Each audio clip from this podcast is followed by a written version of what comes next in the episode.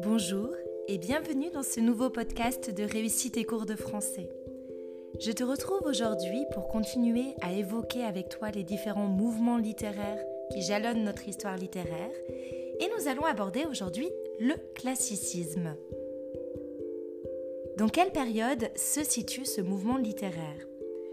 Le classicisme est un mouvement majeur de la deuxième partie du XVIIe siècle. Il atteint son apogée dans la première partie du règne de Louis XIV. C'est pour cette raison qu'il s'associe à une vision du monde propre à la monarchie absolue. L'effet d'ordre et de rationalisation de la pensée va de pair avec la diffusion de la pensée de Descartes, qui est un philosophe qui a écrit notamment le discours de la méthode.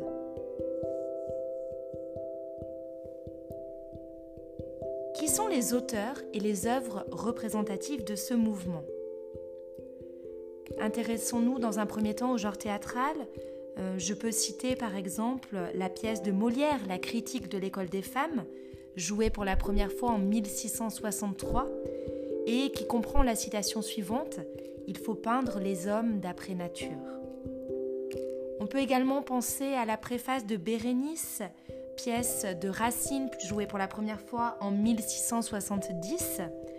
Euh, dans la préface, on trouve les deux phrases suivantes. Il y a longtemps que je voulais essayer si je pouvais faire une tragédie avec cette simplicité d'action qui a été si fort du goût des anciens.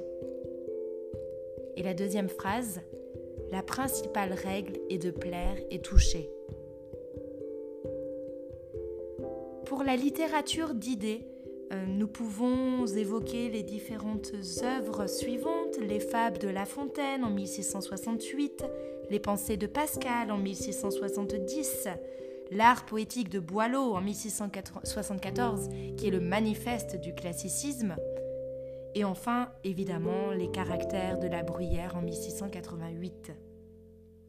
Pour le genre romanesque, il est évident de penser au roman de Madame de Lafayette, la princesse de Clèves, en 1678.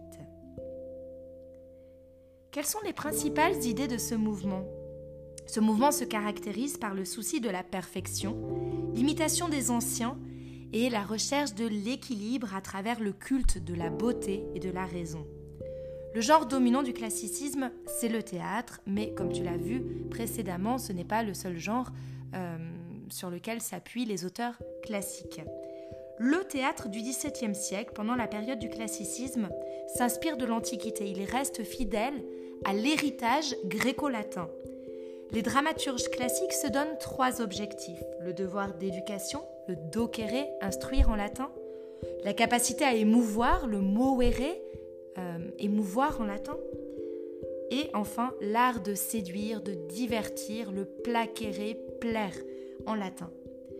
Les œuvres classiques répondent aux, règles suivantes. Il y a d'abord la règle des trois unités, unité de temps, de lieu et d'intrigue, définie par Boileau dans son art poétique par, par les vers suivants Qu'en un lieu, qu'en un jour, un seul fait accompli tienne jusqu'à la fin le théâtre rempli.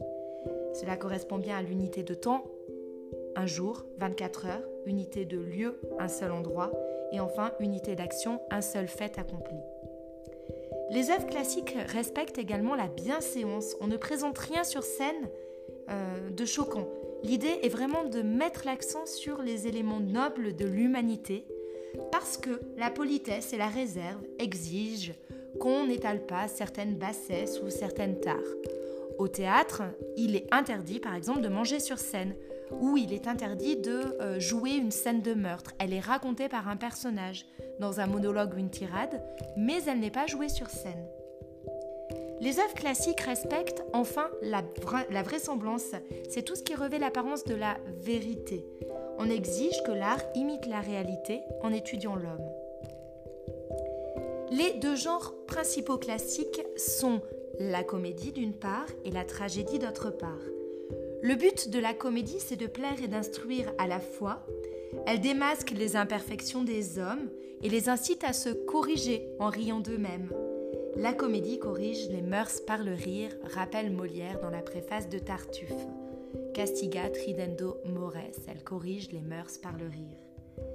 Les personnages d'une pièce classique comique sont issus d'un milieu social bourgeois. Les thèmes euh, proviennent de la sphère intime, familiale. Ils sont liés à l'amour, à l'argent, au mariage. Le dénouement d'une pièce comique est heureux la plupart du temps. La tragédie, quant à elle, est un genre théâtral dont l'origine remonte au théâtre grec antique. Contrairement à la comédie, elle met en scène des personnages de rang élevé et se dénoue très souvent par la mort d'un ou même de plusieurs personnages, même si ça n'est pas une obligation. La tragédie a pour objectif d'émouvoir le spectateur. Cette euh, capacité à émouvoir, à toucher, renvoie à la catharsis grecque, qui consiste à débarrasser le spectateur de ses troubles personnels en rappelant à sa conscience une idée ou un souvenir refoulé. C'est ce qu'on appelle la purgation des passions. Lorsque le spectateur sort euh, de la salle de théâtre après avoir vu une pièce de théâtre tragique, il va être purgé de ses passions. Voilà, j'ai terminé ce bref exposé sur le classicisme. Je te donne rendez-vous très bientôt pour découvrir un nouveau mouvement littéraire. Et d'ici là, n'oublie pas que la force de la littérature soit avec toi. Bye bye